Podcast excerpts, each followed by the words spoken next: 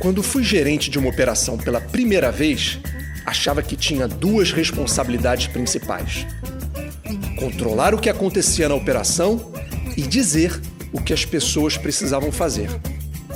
A partir daí, organizava toda a minha rotina. Como necessitava saber sobre tudo o que se passava, era um dos primeiros a chegar para trabalhar e últimos a sair. Assumia que as pessoas não conseguiam tomar sozinhas a melhor decisão. Isso significava uma enormidade de cheques por telefone e reuniões para dizer o que deveria ser feito. Nossa, quanto conceito ultrapassado! Hoje em dia, tenho uma visão completamente diferente sobre o tema. Acredito que a resposta para os desafios que o gerente enfrenta não está com ele próprio, mas sim com o seu time. E como nossas crenças determinam nossos comportamentos, mudei completamente minha atitude desde então. O controle deu lugar à autonomia. Ninguém melhor do que a própria equipe para entender o que deve ser feito. Menos controles por parte do chefe significam também mais velocidade e agilidade na tomada de decisão.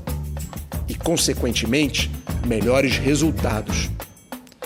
Ao invés de tentar ter resposta para tudo, tenho exercitado a escuta mais do que nunca. É incrível a qualidade das propostas e sugestões que vêm do time.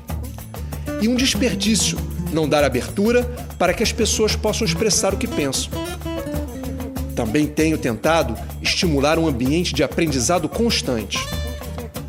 O conhecimento atual está refletido nos padrões. A grande pergunta é: o que falta para mudarmos de patamar?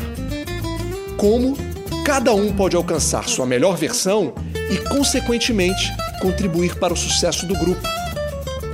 E já que falamos em grupo, já dividi que não acredito em super-heróis.